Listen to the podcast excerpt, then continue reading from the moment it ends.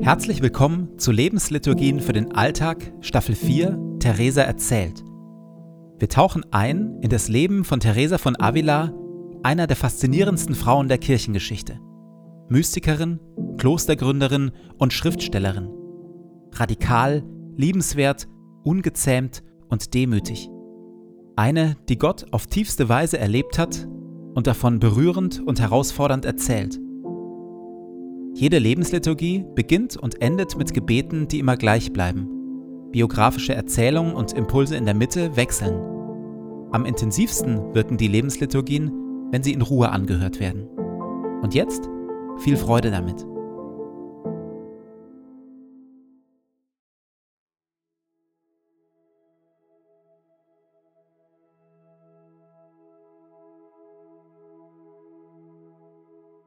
Zu Beginn meines Betens lege ich zur Seite, was mich beschäftigt, und lasse es ruhig werden in mir.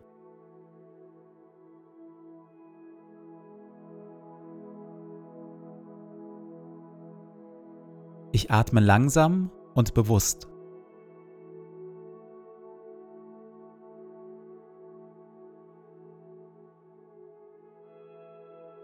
Ich sammle mich und bin ganz da.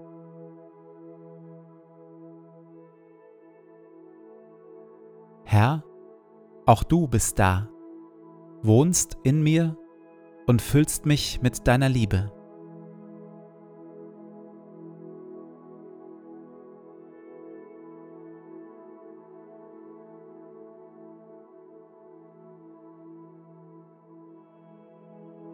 Ein Gebet von Paulus.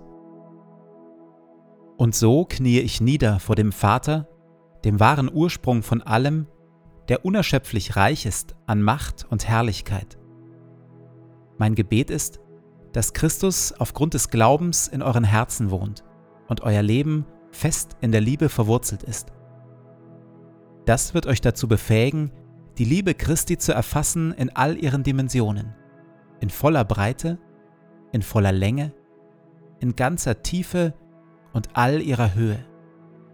Ja, ich bete darum, dass ihr seine Liebe versteht, die doch weit über alles Verstehen hinausreicht, und dass ihr auf diese Weise mehr und mehr mit der ganzen Fülle des Lebens erfüllt werdet, das bei Gott zu finden ist.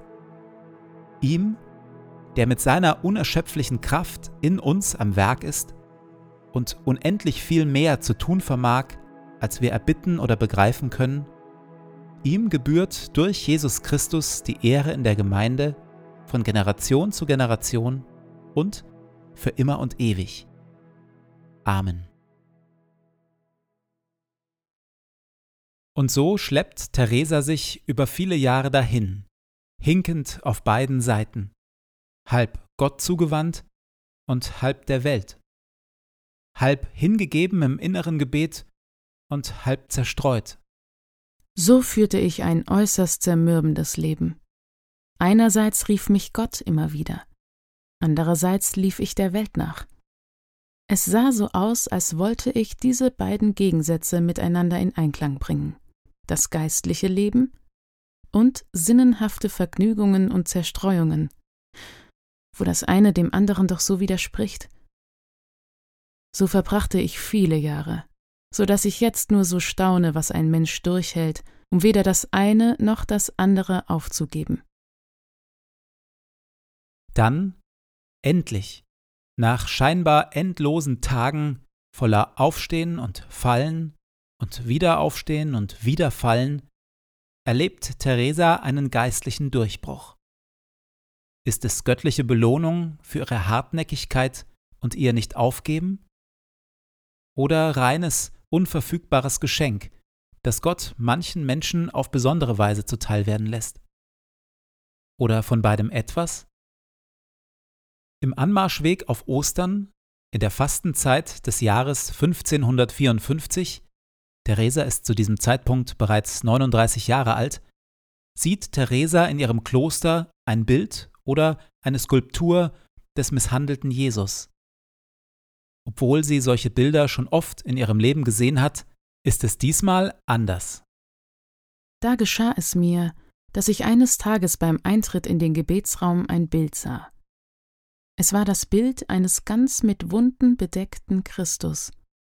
Und so andachtserweckend, dass es mich beim Anblick zutiefst erschütterte, ihn so zu sehen. Denn es stellte gut dar, was er für uns gelitten hatte. Das, was ich empfand, weil ich mich für diese Wunden kaum dankbar gezeigt hatte, war so gewaltig, dass es mir war, als würde es mir das Herz zerreißen. Aufgelöst in Tränen warf ich mich vor ihm nieder und flehte ihn an, mir ein für allemal die Kraft zu geben, ihn nicht mehr zu beleidigen.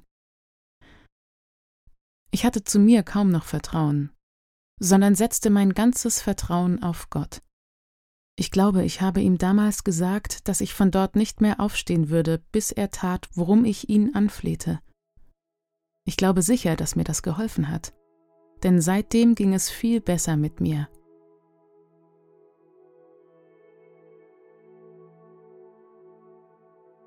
Gab es auch in meinem Glauben solche Durchbrüche?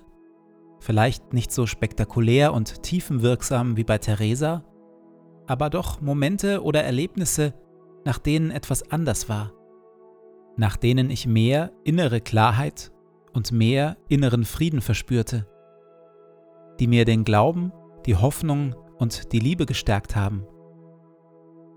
In der Stille danke ich Gott dafür.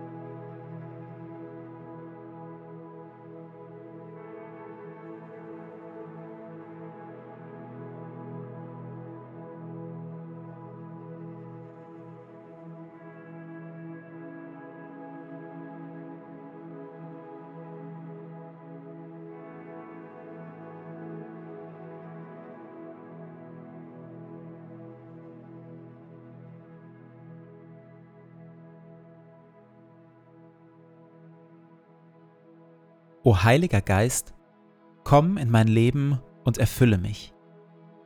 Ich für mich bin nichts weiter als ein leeres, zerbrechliches Gefäß. Erfülle mich, auf dass ich ein Leben aus deiner Kraft lebe. Ein Leben voller Güte und Wahrheit. Ein Leben voller Schönheit und Liebe. Ein Leben voller Weisheit, Geduld und Stärke aber vor allem lass Christus in mir Gestalt gewinnen. Hilf den Thron in meinem Herzen räumen und mache Christus zu meinem Freund und König, auf dass wir eine Einheit werden, er in mir und ich in ihm, heute und an allen Tagen und in Ewigkeit. Amen. Ich gehe in diesen Tag mit Worten von Theresa. Nichts soll dich verwirren, nichts dich erschrecken. Alles vergeht.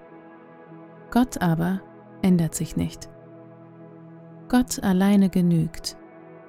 Wer ihn hat, dem wird nichts fehlen.